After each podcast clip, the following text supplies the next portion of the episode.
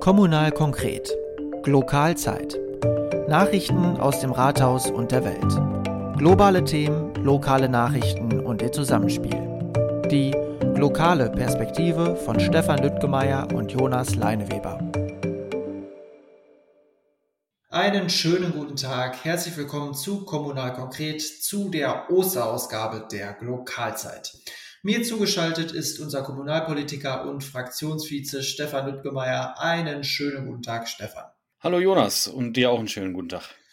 Ja, Stefan, das zweite Osterfest im Zeichen der Pandemie. Abermals haben beispielsweise die Schützenvereine in der ganzen Gemeinde, im ganzen Kreisgebiet, äh, auch in der ganzen Diözese und darüber hinaus dazu aufgerufen, als Zeichen der Hoffnung und Zuversicht die Vereinsfahnen zu hissen. Wohl nur die wenigsten hätten damit gerechnet, ähm, dass uns die Pandemie ein Jahr später noch in dieser Form beschäftigen wird. Und man muss auch sagen, dass gerade Hoffnung und Zuversicht dem einen oder anderen aufgrund der schleppenden Impfungen und Testungen doch mehr und mehr verloren gehen. Hm, wie schaust du auf die letzten Wochen und viel wichtiger, wie optimistisch oder pessimistisch blickst du auf die kommenden Monate? Ja, die, das ist ja gleich die schwierigste Frage zu Beginn, könnte man bald sagen.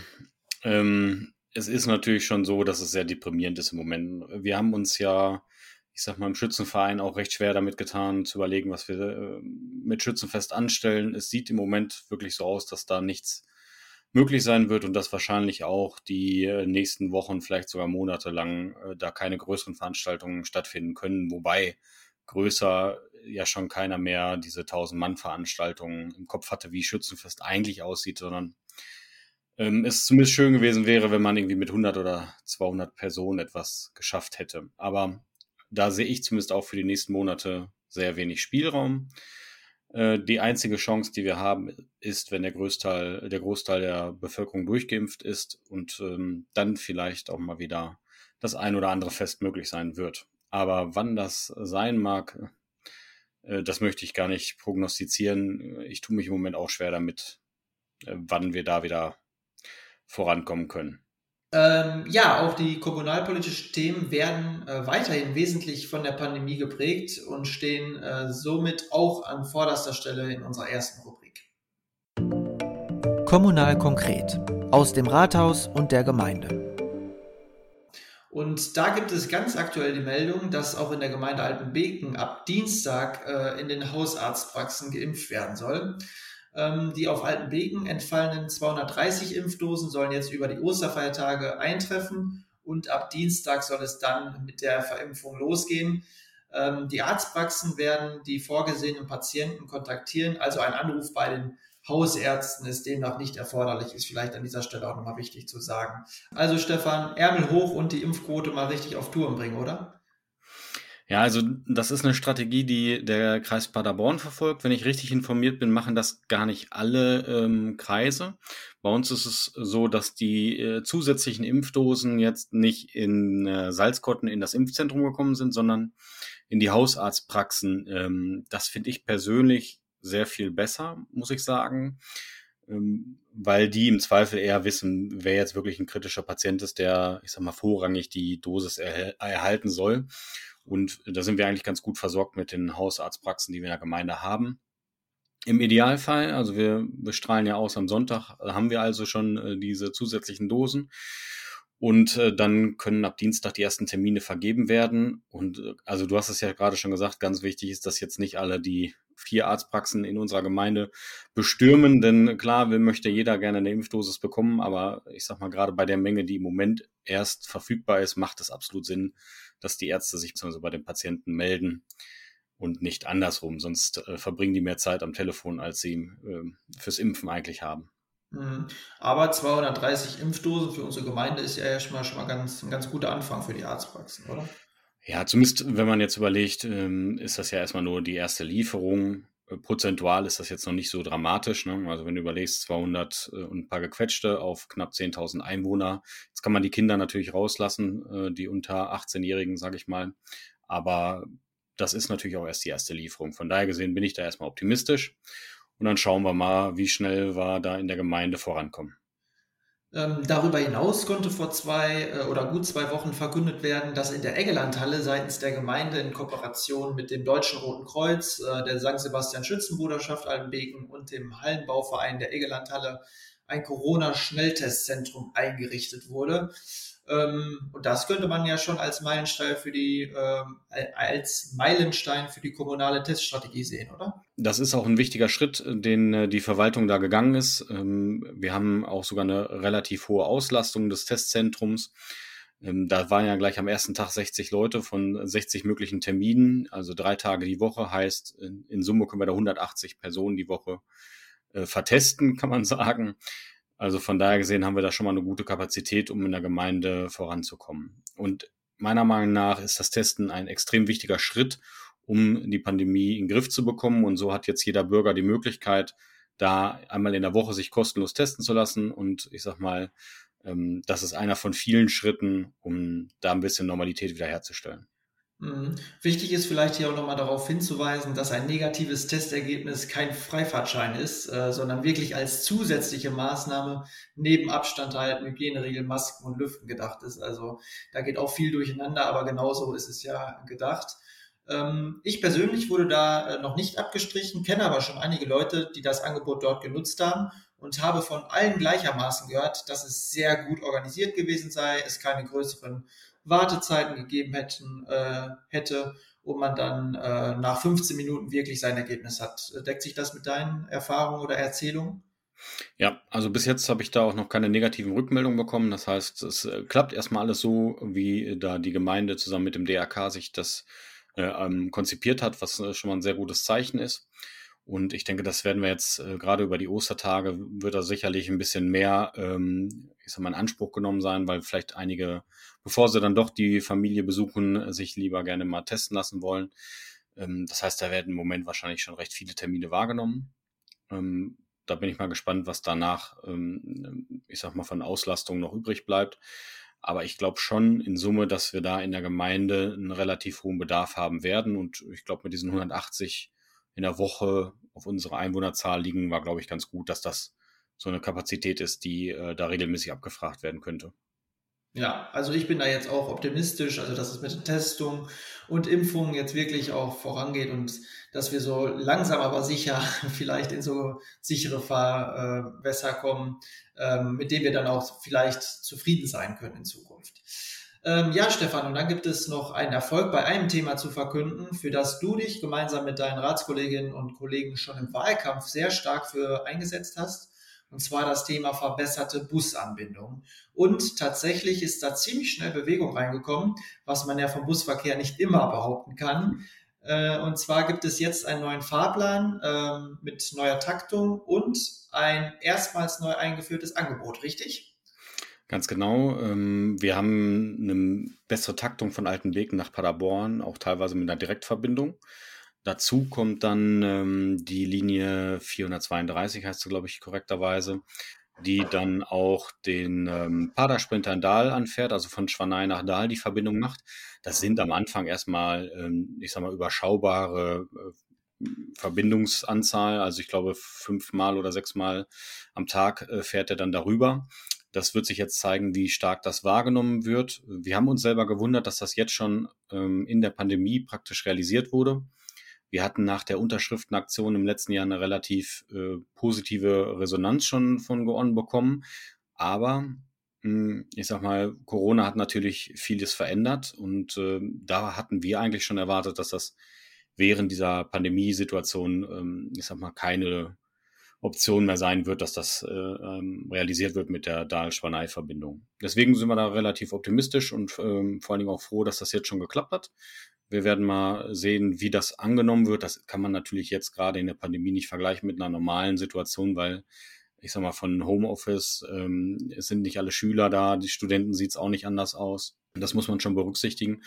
Aber ähm, unterm Strich ist es schon so, diese Verbindung muss wahrgenommen werden, sonst wird sie irgendwann wieder einschlafen. Das ist erstmal so. Mhm. Also dieser Appell äh, ist an dieser Stelle auch nochmal ganz wichtig, finde ich, weil ähm, ne, diese Umfragen zeigen ja immer eigentlich, ja, wir wollen mehr äh, Nahverkehr, wir wollen das auch mehr nutzen und in der Realität sieht es dann manchmal doch ein bisschen anders aus. Also muss man jetzt auch ähm, sozusagen ein Zeichen setzen und ähm, eine gewisse Frequenz aufweisen, einfach damit äh, der Betreiber auch merkt, okay, das lohnt sich vielleicht auch nach Corona weiterhin ähm, durchzuführen. Aber man muss ja sagen, genau diese Anbindung, also Dahl Schwanei, war ja immer und immer wieder im Gespräch und jetzt äh, hat es geklappt.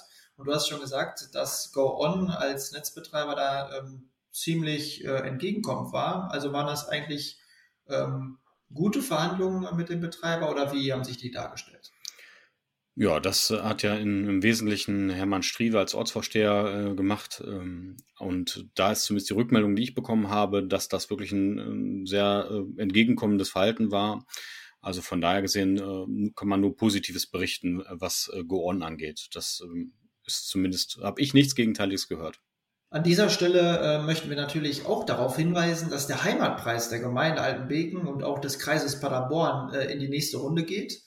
Äh, die Bewerbungsfrist für den Preis der Gemeinde endet Ende Mai und die des Kreises Ende Juni. Ähm, und da sind natürlich wieder alle Vereine, Projekte, Engagierte gefragt, äh, die sich dort bewerben und eine Förderung gewinnen können, oder? Genau, das äh, ist ja ein Preis, den wir damals beantragt haben. Das ist eine Landesförderung von NRW, die von der CDU und der FDP-Landesregierung damals aufgesetzt wurde, vom Heimatministerium ausgelobt wird. Und da haben wir 2019, glaube ich, mal einen Antrag gestellt äh, von der CDU, dass wir den hier auch ausloben. Das Charmante dabei ist, man kann damit die Vereinsarbeit in der Gemeinde unterstützen oder in dem Fall ja auch im Kreisgebiet. Und das Preisgeld selber kommt vom Land. Also das heißt, es kostet die Gemeinde noch nicht mal etwas, aber wir können entscheiden, welcher Verein oder welches Projekt, ich sag mal, ausgelobt wird. Es ist eine sehr schöne äh, Aktion. Da haben sich auch im äh, letzten Jahr sehr viele verschiedene Vereine und Projekte beworben. Da haben ja die Brau- und Backfreunde gewonnen, also auch ein äh, sehr, sehr großes Projekt, was die ja vor der Brust haben. Und ich bin schon äh, sehr gespannt, was da äh, in diesem Jahr für verschiedene Themen ähm, auf der Liste sein werden, die sich da bewerben, ja.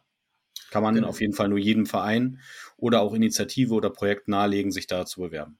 Genau, und an dieser Stelle kann man, kann man vielleicht auch sagen, dass die äh, Fördermöglichkeiten für Ehrenamt und Engagement wirklich auch gestiegen sind die letzten Jahre. Also so ist mein Empfinden zumindest. Also dass da wirklich einige ähm, Projekte, Initiativen und Programme gestartet worden sind, die wirklich diesen Bereich der Zivilgesellschaft ähm, ja, in den, in den Blick nehmen und äh, auch wirklich hohe Förderung ausschütten. Oder wie ist da dein Eindruck?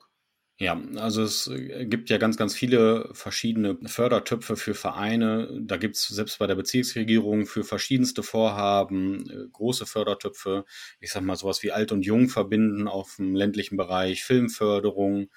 Ähm, von Westfalen Wesernetz gibt es ein ähm, Förderprogramm mit 100 Ideen, ähm, Förderprojekte oder auch, wenn man energetische Maßnahmen macht, gibt es dann Fördertopf ähm, Deutsche Stiftung für Engagement und Ehrenamt ist ein riesiges Thema, die sich komplett neu gefunden hat im letzten Jahr. Also wie du schon sagst, es gibt sehr, sehr viele ähm, Initiativen, die Verein und Ehrenamt unterstützen. Mhm. Die letzte Stiftung, die du genannt hast, Deutsche Stiftung für Engagement und Ehrenamt, die hat sich ja neu ähm, konstituiert im letzten Jahr, glaube ich. Mhm. Und da lohnt es sich mal hin und wieder auf die Website zu gehen oder den Newsletter zu abonnieren, ähm, wie ich das auch gemacht habe, weil die schicken tatsächlich viele hilfreiche Tipps und Tricks im Bereich Ehrenamt und Engagement. So zum Beispiel auch, wie kann man, äh, um nur ein Beispiel zu nennen, wie kann man ähm, Jahreshauptversammlung zum Beispiel online abhalten und was sind da die rechtlichen Hintergründe, die man beachten muss. Also wirklich ein super Angebot und auch eine sehr, sehr spannende Stiftung. Ich bin schon gespannt, ähm, wie wir da in Zukunft in der Gemeinde weiterhin von hören werden, weil ich glaube, da werden schon einige Vereine noch mit zusammenarbeiten mit der Stiftung. Ja.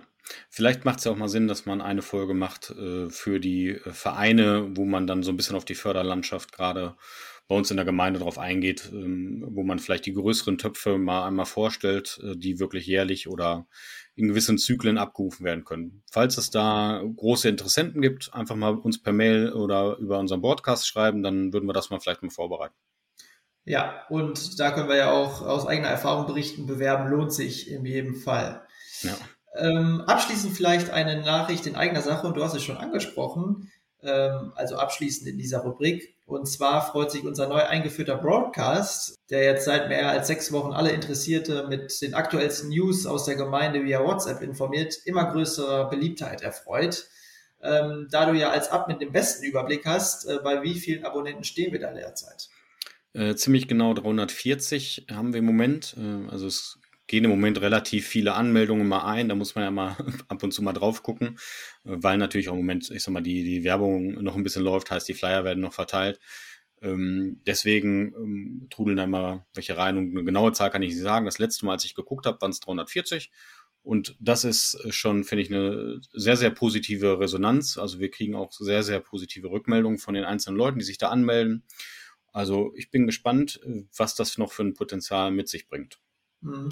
Was mich besonders freut, dass die Rückmeldungen, die wir bekommen haben, alle in die Richtung gehen, ähm, die wir eigentlich so auch so anvisiert haben, nämlich, ähm, dass es gerade in dieser Zeit wichtig ist, die Teilhabe zu stärken und auch so ein interaktives Angebot zu schaffen. Also eigentlich genau das, was wir mit dem Gesamtprojekt Kommunal konkret, also Broadcast einerseits und Podcast andererseits, ähm, erreichen wollen, eben die Teilhabe an und die Sichtbarkeit von Kommunalpolitik zu stärken. Und das scheint zumindest jetzt, äh, stand jetzt äh, ziemlich gut aufzugehen. Ja, also es gibt sehr interessante Rückmeldungen, auch äh, Fragen äh, von den Bürgern, die inzwischen kommen. Ähm, kann man ja vielleicht mal so ein, zwei Punkte erwähnen. Äh, es wurde zum Beispiel mal gefragt, was denn die gelben Markierungen in alten Beken auf der Straße äh, denn zu bedeuten haben. Da musste ich selber erstmal im Rathaus nachfragen, weil mir die in Altenbeek noch gar nicht so aufgefallen sind. Das ist zur Vermessung von Straßen NRW aus der Luft. Also solche Rückfragen können da gerne rüberkommen. Falls wir es äh, kurzfristig klären können, ist das kein Problem.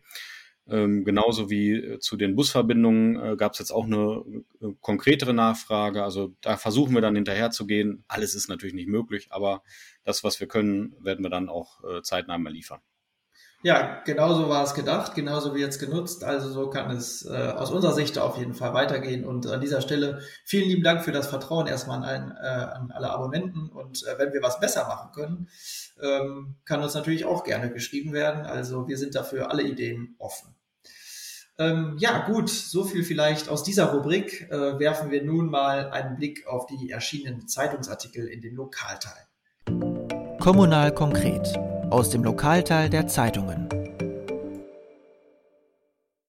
Und da war am 23. März im Westfälischen Volksblatt zu lesen, dass der Ausbau und die Modernisierung der Grundschule Schwanei immer mehr Form annimmt, obwohl es Corona-bedingt immer wieder zu Verzögerungen kam und vermutlich auch noch zu einigen Verzögerungen kommen wird, äh, ist der Innenausbau nahezu abgeschlossen. Äh, der neue Mehrzweckraum und die elf zusätzlichen Parkplätze sollen wohl bis zum Ende der Sommerferien fertiggestellt sein. Das sind doch mal gute Nachrichten für alle Schülerinnen und Schüler sowie Eltern in Spanei, oder? Ja, genau. Also das sind sehr gute Nachrichten, das kann man nicht anders sagen. Also das ist auch ein relativ großes Projekt für die Gemeinde, das kann man gar nicht sagen. Ich weiß gar nicht, wie das funktioniert hätte, wenn jetzt kein Corona da wäre, weil es ist natürlich so, dass die Baustelle dadurch etwas länger dauert. Aber andersrum haben die jetzt natürlich auch mehr Zeit, weil die Schüler ja äh, lange Zeit nicht in der Schule waren oder nur teilweise drin sind. Deswegen weiß ich gar nicht, wie das funktioniert hätte, wenn, wenn ganz normaler Schulunterricht gewesen wäre. Aber das ist schon so, äh, dass das ein großes Projekt ist und freut mich, dass das jetzt langsam dem Ende entgegengeht. Ähm, ich war neulich schon mal ein bisschen gucken auf dem Schulhof. Dieses ähm, Foyer aus Glas, das sieht schon sehr schick aus. Ähm, ich glaube, es ist geplant, dass man die nächste Schulausschusssitzung oder zumindest eine Schulausschusssitzung dann auch mal in dem neuen Gebäude beginnen lässt, dass man sich diese Baustelle mal zeigen lässt. Ähm, da bin ich schon sehr interessiert dran, dass man da mal guckt, wie jetzt die Räumlichkeiten aussehen, weil man da ja auch mal selber zur Schule gegangen ist, ist das natürlich nochmal ein, ein anderer Punkt. Und ähm, der einzige Posten, der jetzt ja noch auf ist, ist die Außenfassade und der Außenbereich. Also ich sag mal, da sieht ja schon noch schwer nach Baustelle aus. Und ähm, wer die Grundschule in Schwanei kennt, der weiß natürlich auch, dass die Fassade äh, durchaus auch, äh, ich sag mal, ein bisschen ähm, gute Arbeiten abkönnte, weil es schon sehr, sehr, sehr modrig aussieht an manchen Stellen. Und dazu kommt halt noch unser äh, Antrag mit den Parkplätzen, dass da so ein bisschen die Nachbarschaft entlastet wird. Und ich glaube, dann haben wir da erstmal einen sehr schönen Standort wieder. Ja, also deswegen ähm, verfolge ich das auch sehr interessiert, weil es wirklich auch ähm, allerhöchste Zeit war. Ne? Also man ist jetzt ja auch schon einige Zeit raus aus der Grundschule, aber man kam ja immer mal wieder rein, äh, auch weil die Wahlen und so weiter ja da äh, zum Teil auch stattfinden. Und das sah wirklich lange, lange Zeit noch genauso aus ähm, wie in der eigenen Schulzeit. Und das ist schon, also da waren schon auch die, der Boden und so weiter da. Ähm, ja. Es sah ja nicht nur in unserer Schulzeit schon so aus, sondern auch in der Schulzeit unserer Eltern sah es so aus. Ne? Also das muss man sich wirklich auf der Zunge zergehen lassen. Von daher gesehen ja. ist das jetzt bitter nötig, dass da angepackt ja. wurde. Aber das äh, sieht ja jetzt in ein paar Monaten ganz gut aus, glaube ich, dass wir da fertig werden. Genau, und auch nicht nur das äh, äußere Erscheinungsbild. Ähm, ich habe jetzt schon von mehreren gehört, also ich kann jetzt nur für Schwanei berichten, aber dass äh, viele auch mit dem Corona-Unterricht auf Distanz in der Grundschule Schwanei äh, sehr, sehr zufrieden waren. Also das kann man ja auch mal sagen, dass es dort ähm, sehr gutes Angebot gab und dass die Lehrer auch wirklich sehr, sehr engagiert daran gearbeitet haben. Und das hört man natürlich dann auch immer sehr gerne. Ähm, also wenn Eltern schon so ein positives Feedback proaktiv geben, ist das eigentlich ein sehr gutes Zeichen. Ähm, ja, dann müssen wir noch über einen Artikel reden, der am 24. März im Westfälischen Volksblatt erschienen ist und bei dem es abermals um die geplante Verkehrsinsel am Eggering in Altenbeken ging. Die neue Verkehrsführung ist ja dafür gedacht, und Stefan, korrigiere mich, wenn ich was Falsches sage, den Weg zum Waldkindergarten sicherer zu machen. Und für diesen Zweck gab es vor einiger Zeit dann auch eine Umfrage unter den Anwohnern, bei denen wirklich viele, viele äh, mitgemacht haben. Nun liegt ein erster Vorschlag äh, von der Verwaltung auf dem Tisch, aber mit der Einigkeit scheint es jetzt ein Stück weit vorbei zu sein. Denn während einige Anwohner den Vorschlag aus der Verwaltung gut finden, finden ihn wiederum äh, andere nicht gelungen und haben einen Gegenvorschlag unterbreitet und auch eine Unterschriftensammlung durchgeführt. Auch medial, ich habe das so ein bisschen mitverfolgt, äh, gab es da einige Diskussionen und Leserbriefe, aus unterschiedlichen Blickwinkeln und Positionen, die natürlich dann auch irgendwie äh, sehr unterschiedliche Meinungen wiedergespiegelt haben. Ähm, was kannst du dazu sagen? Bist du in diesem Thema drin? Ja, also was man ähm, erstmal vorwegnehmen muss, da kann ich noch nicht so viel zu sagen, außer halt meine persönliche Meinung, denn wir haben das noch nicht in der Fraktion abschließend geklärt und haben da eine ähm, Fraktionsmeinung zu. Ähm, ist ja auch, ich sag mal jetzt gerade äh, Osterpause, das heißt, die erste Sitzung dauert noch ein bisschen und das werden wir auf der nächsten Fraktionssitzung dann besprechen. Der Vorschlag, der bisher aus der ähm, Verwaltung vorliegt, ist meines Erachtens nach eigentlich ein sehr guter Vorschlag und ähm, ich habe die Leserbriefe gesehen in der Zeitung und es gibt ja auch verschiedenste Unterschriftenlisten, äh, also sprich einmal von denen, die die Verkehrsinsel raus oder weghaben möchten, die, ich sag mal, wenn man aus dem Eggering rausfährt, äh, dort ja da ist. Ähm, und dann halt die Anwohner, die ziemlich weit unten am Eggering halt sind und sagen, die Verkehrsinsel soll ruhig bleiben, denn sonst wird da zu schnell gefahren. Ähm, das ist natürlich ein schwieriges Thema, weil da, ich sag mal, die Anwohner auch verschiedenste Interessen haben. Das heißt, ähm, je näher man an dieser Verkehrsinsel wohnt, je betroffener ist man natürlich von der Geschwindigkeit, die die Autofahrer da haben. Und ich sag mal, wenn man jetzt weiter weg wohnt, dann hat man halt eher ein größeres Interesse, schnell aus der Straße rauszukommen, als die, die dann da vielleicht wohnen. Und wenn wir jetzt überlegen, dass wir da einen Kindergarten geschaffen haben, dann ist das jetzt natürlich ja auch noch eine Strecke, die, ich sag mal, eine gewisse Sicherheit bedarf, dadurch, dass da vielleicht auch mal kleine Kinder hergehen. Daher bin ich im Moment ähm, der Meinung, dass dieser Vorschlag der Verwaltung ziemlich gut ist, dass man da mit diesen zwei Verkehrsinseln agiert. Vielleicht muss man auch einfach erstmal mit einer provisorischen Verkehrsinsel arbeiten, um äh, dann äh, zu erkennen und zu sehen, wo es da Probleme gibt, wenn da jetzt noch eine zweite Insel hinkommt. Aber äh, wie gesagt, ich kann da noch nicht zu viel zu sagen. Wir werden erstmal in der Fraktion darüber reden und dann kommt die Ausschusssitzung und dann sehen wir weiter. Mhm. Aber an diesem Thema sieht man ja auch, ähm, welch großes Spektrum Kommunalpolitik eigentlich umfasst. Ne? Wir sind jetzt angefangen mit unserem Podcast heute, Corona-Politik, also so ein nationales, äh, nein, äh, globales Thema, muss man ja sagen, was dann auf die äh, Kommunalpolitik einfärbt natürlich, äh, beziehungsweise abfärbt. Und jetzt so ein ganz, ganz feingliedriges, ganz lokales Thema, was dann auch nur für Anwohner in einer Straße und die äh, Kindergartenkinder und die Eltern sozusagen interessant ist. Also dieses ganze Spektrum umfasst Kommunalpolitik, macht das Feld aber eigentlich auch sehr spannend, oder? Ja, absolut interessant, auf jeden Fall. Und äh, schwierig wird es dann halt natürlich, wenn du sehr viele verschiedene Interessengruppen unter einen Hut bringen musst, aber im Zweifel ist das halt dann die Aufgabe der Politik, da einen Kompromiss zu finden, womit zumindest alle leben können. Und ich glaube, das werden wir an der Ecke dann auch schaffen. Äh, das wird sich dann zeigen. Aber du hast es recht, ähm, Kommunalpolitik extrem spannende Themengebiete und auch sehr differenziert äh, zu betrachten und unterschiedlichste Themen überhaupt. Stichwort Kompromiss. Stefan, wir müssen reden und oh zwar über, über die Ministerpräsidentenkonferenz, ähm, die wir natürlich auch mit Spannung verfolgt haben. Und ich würde sagen, das machen wir in unserer nächsten Rubrik.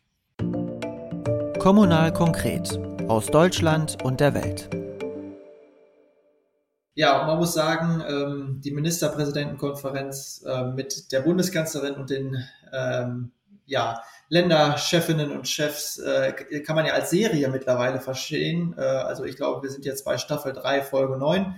Ja, und in dieser Folge hat die Dramaturgie ähm, der Serie äh, nochmal deutlich zugenommen. Also, ich fasse kurz zusammen. Letzte Woche Montag, also MPK, und die findet erst nach Mitternacht zu einer Lösung. Ähm, und zwar, dass es eine Osterruhe geben soll. Ähm, die den ähm, Gründonnerstag, die Hörer wissen es natürlich, mit zu einem Ruhetag bzw. Feiertag äh, machen sollte. Dann am Dienstag letzte Woche. Merkel entschuldigt sich, weil dieser Vorschlag nicht umsetzbar ist und nimmt die Verantwortung auf sich, kann man sagen, und die ähm, ja, Ministerpräsidentinnen und Präsidenten stimmen da so ein bisschen äh, mit ein aber auch nur leise. dann Sonntag, Merkel bei Anne Will, wo sie dann den äh, Länderchefs aber mal richtig äh, Feuer gibt und eigentlich ähm, ja vor der ganzen Nation erklärt, dass sie mit deren Corona-Politik und deren äh, Aussicht auf Lockerung ähm, nicht einverstanden ist. Und dann geht das Ganze noch weiter. Dienstag zum Beispiel äh, Armin Laschet, äh, der richtig sein Fett wegbekommen hat, kann man sagen. Also Merkel hat es nicht so extrem formuliert, aber wer Merkels Formulierung kennt, weiß, dass das schon eine sehr äh, harte Kritik auch an Armin Laschet war. Und ähm, der Armin Laschet, äh, also unser Ministerpräsident, war dann bei Lanz zu Gast und hat sich dann äh, gewehrt gegen die Vorwürfe von Merkel. Also eine Riesenaufruhr ähm, und ich finde, das war schon alles sehr nah dran an einer Regierungskrise. Ähm, wie hast du das Ganze wahrgenommen? Jetzt hast du praktisch die ganze Staffel zusammengefasst. Ja. das ist, äh, ich hoffe, es war kein Spoiler. nee, äh, das nicht, aber es ist natürlich schon sehr viel ähm, Verschiedenes, was man da zusammenfassen muss. Ich, wir fangen mal vorne an bei der Ministerpräsidentenkonferenz. Äh, meines Erachtens hat das ziemlich äh, gut gezeigt, dass es nur ähm, sehr schwer ist oder ähm, sehr schwer weiter durchführbar ist, dass man mit dieser Ministerpräsidentenrunde äh, Entscheidungen mit dieser Tragweite trifft. Aber da ist ja mein Wissensstand zumindest, dass sie da sich Alternativen überlegen wollen, um die Parlamente mehr mit einzubinden. Denn was hat sich gezeigt? Da haben ganz viele Minister zusammengesessen und äh, haben Ideen gehabt und ähm, unterschiedlichste Vorstellungen gehabt und irgendwie hat das noch nicht gereicht und man musste noch schnell eine neue Idee generieren, damit man auch der breiten Bevölkerung sagt, wir machen hier was. Und dann kam man halt morgens um, wer weiß wie viel Uhr, auf diese glorreiche Idee mit den Osterruhetagen, was natürlich absolut äh, gar nicht durchsetzbar wäre, so kurzfristig. So, das einzig Positive, was ich dem abbringen kann, ist, dass ja da wirklich diese Entscheidung nachher einkassiert wurde, wieder von Merkel. Äh, da gibt es ja auch sehr unterschiedliche Meinungen zu, ob das jetzt gut ist oder schlecht ist, dass sie das wieder zurückgenommen hat. Ich sehe da das eher so, dass ich das sehr gut fand, dass die da erkannt haben, okay, das war Mist, was wir gemacht haben und bevor wir diesen Mist jetzt, ich sag mal, weiterlaufen lassen, nehmen wir lieber zurück und Schando über unser Haupt und äh, dann hat sie sich auch sehr deutlich entschuldigt, was man ja auch, muss man ja deutlich sagen, für Merkel schon ein, ich sag mal, Moment ist in den letzten 16 Jahren, der eher selten vorkommt, dass sie sich für äh, eine Idee oder eine Maßnahme in der Form entschuldigt bei der Bevölkerung. Ja, in dieser Form noch nie. Genau. So, und das ist natürlich dann auch mal ein Moment, ich sag mal, ähm, da muss man jetzt auch mal überlegen, was möchte man von den Politikern. Ne? Also im Endeffekt äh, haben da sehr viele drauf eingeschlagen, dass sie sich entschuldigt hat. Sehr viele haben es auch äh, gelobt. Ähm, von daher gesehen hat sie, glaube ich, meiner Meinung nach den richtigen Weg da gefunden und hat es äh, dann kassiert, hat die Schuld auf sich genommen, weil das ist auch so. Klar sind die anderen Ministerpräsidenten und haben auch mit entschieden, aber in der Runde trägt sie erstmal die Verantwortung per Amt. Das sehe ich auch so. Das zweite Spielchen, was du ja dann ähm, erwähnt hast, das ist dann eigentlich das, was die Ministerpräsidenten aus der ganzen Nummer gemacht haben. Und zwar die Notbremse ja eher spärlich umgesetzt. Das sehe ich auch eher als äh, kritisch und äh, finde das auch richtig, dass sie das so angemeckert hat. Ob sie das natürlich jetzt bei Anne Will machen muss, äh, das ist äh, eine Frage, die man sich durchaus stellen kann. Aber andersrum sehe ich es so als äh, eine Art Versuch und äh, Hilferuf, weil sie es in der Ministerpräsidentenrunde einfach nicht durchgesetzt bekommt. Also macht sie den öffentlichen Druck auf. Und das scheint ja auch funktioniert zu haben. Ja, und ich finde es sehr bemerkenswert, dass sie sagt, dass sie den Eindruck gewinnt, dass die Länderchefs in diese Sitzung kommen, wohl wissend, ach, die Bundesregierung ist sowieso streng, dann verkaufen wir Lockerungen und verkaufen uns sozusagen als die, die Öffnung positiv gegenüberstehen und wollen dadurch so ein bisschen die Lorbeeren kassieren. Und ich, diesen Verdacht, den sie da geäußert hat, fand ich sehr spannend, weil ich mir durchaus vorstellen kann, dass er zutreffend ist. Ja, also das ist natürlich äh, pauschal immer schwierig zu sagen, weil wir mit 16 Bundesländern durchaus sehr differenzierte Meinungen haben, die, die wir da ähm, sehen. Aber ich sag mal, bei den genannten ähm, ja. sehe ich das durchaus auch so. Das ist schon so. Ne? Ähm, das lässt sich, glaube ich, nicht anders sagen. Also ich bin gespannt, was da jetzt bei rumkommen wird. Ähm, die meisten rudern ja schon so ein bisschen zurück und gehen dann mehr auf, äh, ich sag mal, die Meinung von Merkel, womit man ja sehen kann, dass sie durchaus mit einem so ein Interview, was sie ja auch eher sehr selten gibt. Also ich wüsste gar nicht, wann sie bei Anne Wilmer war. Ja, also nur, zum Wahl, nur zum Wahlkampf. Genau, also von daher gesehen ähm, sieht man schon, dass sie dadurch, dass sie in ihrer ganzen politischen Historie sehr, ich sag mal, sparsam mit öffentlichen Auftritten agiert hat, diese sehr gut nutzen kann als öffentliches Druckmittel und äh, das ja in dem Fall auch angebracht war. Mhm. Ähm, in dem Zusammenhang fand ich auch sehr interessant, was Richard David Precht, äh, der ja auch zum Buch noch zu der Corona-Pandemie beziehungsweise der Bürgerpflicht in einer solchen Pandemie geschrieben hat, der eben auch bei Markus Lanz war äh, gesagt hat. Und zwar ist, dass uns eigentlich in der ganzen Corona-Pandemie äh, nichts anderes übrig bleibt, außer aus sich, auf sich zu fahren. Also das hört man nicht gerne, das will auch keiner, aber er hat die Politik da so ein bisschen in Schutz genommen, weil nur ein Fahren auf Sicht möglich ist. Keiner kann durch diesen Pandemienebel blicken und sagen oder mit äh, hoher Wahrscheinlichkeit sagen, was kommen wird. Ein Beispiel war zum Beispiel, dass äh, selbst äh, Drosten ähm, nicht erkannt hat, ähm, dass die zweite Welle ähm, sehr wahrscheinlich wird, also im, im Frühjahr. Ne? Also er hat es auch für möglich gehalten, dass es gar keine zweite Welle gibt. Will heißen, dass niemand für sich beanspruchen kann, äh, die Weisheit mit dem Löffel gefressen zu haben. Und das fand ich eigentlich eine sehr zutreffende Beschreibung, äh, neben den allen kritischen Stimmen, die ich auch sehr gut nachvollziehen kann. Aber irgendwo ist es auch ja nur menschlich, dass, dass man auf Sicht fährt, weil keiner in die Zukunft blicken kann, oder? Ja, genau. Also äh, gerade bei diesem Herrn, also Richard David Precht, kann man wirklich mal empfehlen, dass man sich den ein bisschen anhört, auch wenn das jetzt äh, politisch nicht wirklich meine Richtung ist, die er so manchmal vertritt, sage ich mal. Also ist, also durchaus schon eher etwas im linken Spektrum anzusiedeln, aber umso wichtiger ist ja, ich sag mal, die Aussage, die er da getätigt hat. Äh, ich habe es nur ausschnittsweise gehört und gesehen. Ähm, ist ja wirklich so, dass er die Regierung in Schutz genommen hat, dass es eine Ausnahmesituation ist und dass man da, ich sag mal, ähm, keinen wirklich anderen gehabt hätte, der sehr viel besser gemacht hätte. Denn alle Kritik, die natürlich im Moment an der Regierung aufkommt, die auch durchaus berechtigt ist an vielen Stellen, bezieht sich aber immer auf die Vergangenheit mit dem jetzigen Wissen. Heißt, bei allen ähm, Kriterien, die wir gerade ähm, haben, ob es Impfbeschaffung ist ähm, ob es Verhandlungen mit den Impfherstellern ist oder sonstigen Themen, bezieht sich immer auf die Vergangenheit mit dem heutigen Wissen. Und das ist natürlich um einiges einfacher, da dann den besseren Schluss zu ziehen, als in der damaligen Zeit äh, mit dem damaligen Wissen, was man hatte. Also sehr schwierig, das ist schon so. Also auf Sicht fahren ist da, glaube ich, genau die richtige Beschreibung für. Und das wird auch die nächsten Monate ähnlich noch so sein. Und man muss ja auch sagen, es wurden ja auch Fehler gemacht. Ne? Also das soll das ja gar nicht schönreden, nur es, es ist einfach unglaublich schwer. Das ist eigentlich die Aussage. Ne? Also dass keiner für sich beanspruchen kann, da super gut durchgekommen zu sein.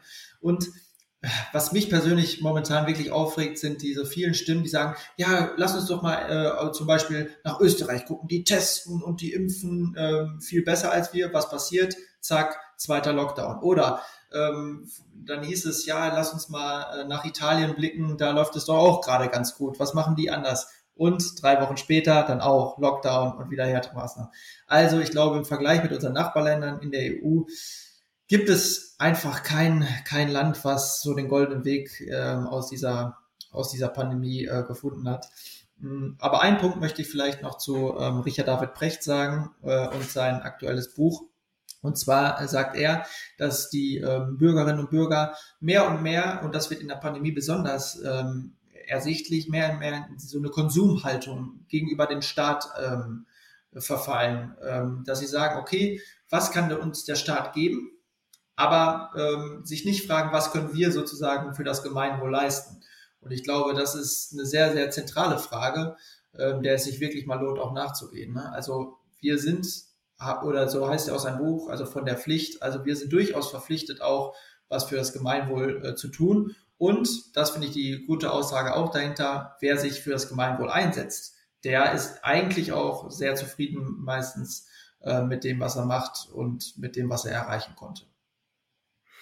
Ja, also ich glaube, einen äh, extrem spannenden äh, Punkt hast du. Es gibt sehr viele, also nochmal, um so ein bisschen auf die Corona-Situation zurückzukommen, extrem viele verschiedene Wege, die inzwischen gegangen werden, ob es jetzt mit Österreich, Dänemark, äh, geht ja jetzt auch ganz anders vor, Schweden. Ähm, das zeigt sich immer einige Wochen später erst, was jetzt da richtig war oder was falsch war.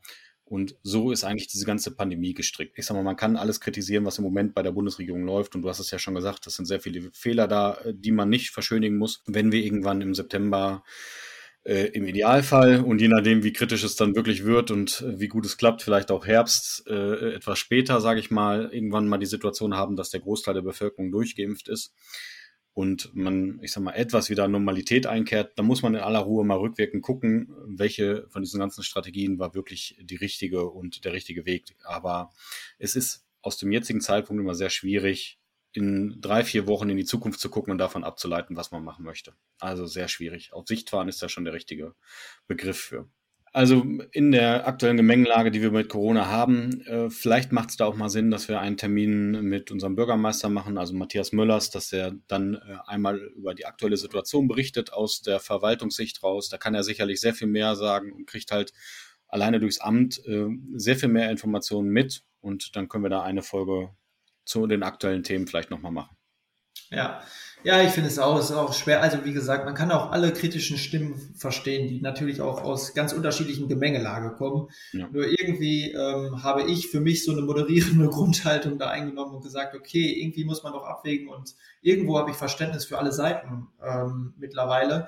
Und ja, die dann natürlich zusammenzubringen in einer Politik, in einer Strategie ist fast unmöglich. Und deswegen ist es leider so, wie es derzeit ist ähm, und da kann auch ein Osterfest nichts dran ändern, auch wenn natürlich von diesem Fest Hoffnung und Zuversicht, um nochmal den Bogen zum Eingangszitat der Fahnen-Hiss-Aktion zu schlagen, ähm, ja, da natürlich schon die richtigen Schlagwörter sind, auf die es jetzt ankommt. Hoffnung und Zuversicht. Und ich denke, wir hoffen auch, dass wir bei Kommunal konkret demnächst mal wieder über oder schwerpunktmäßig über andere Themen äh, reden können und nicht über die Corona-Pandemie, oder?